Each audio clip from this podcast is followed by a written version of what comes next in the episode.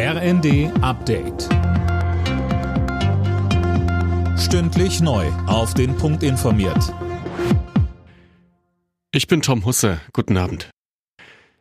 In Brüssel hat die Polizei jetzt Büros im EU-Parlament durchsucht. Im Zusammenhang mit dem Korruptionsskandal um Parlamentsvizepräsidentin Kylie wurden Computer, Tablets und Handys sichergestellt. Mehr von Aline Schallhorn.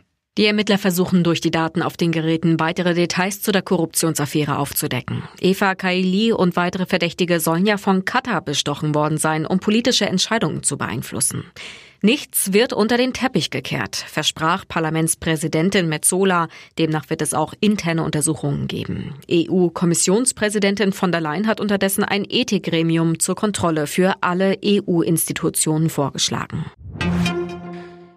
Die EU verschärft die Sanktionen gegen den Iran. Wegen der Menschenrechtsverletzungen gibt es Vermögens- und Einreisesperren gegen Verantwortliche im Land. Gerade erst ist ein zweiter Iraner hingerichtet worden, der an den Protesten gegen das Regime beteiligt gewesen sein soll. Bundesaußenministerin Annalena Baerbock es drohen weitere Hinrichtungen, es drohen weitere Einschüchterungsversuche.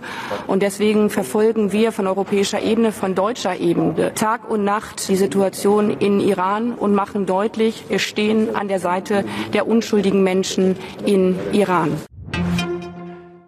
Keine Waffen mehr für Reichsbürger. Die SPD steht voll hinter den Plänen von Innenministerin Faeser.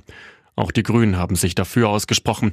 Nach der Großrazzia gegen ein mutmaßliches Reichsbürger-Terrornetzwerk werden die Rufe nach einer härteren Gangart lauter. In Nordrhein-Westfalen ist ein Mann außen an einem Zug mitgefahren. Seine Begründung, er hatte keine Maske dabei. Der Lokführer leitete bei 100 kmh eine Notbremsung ein. Der Mann blieb unverletzt, auf ihn kommt jetzt aber eine Anzeige zu. Alle Nachrichten auf rnd.de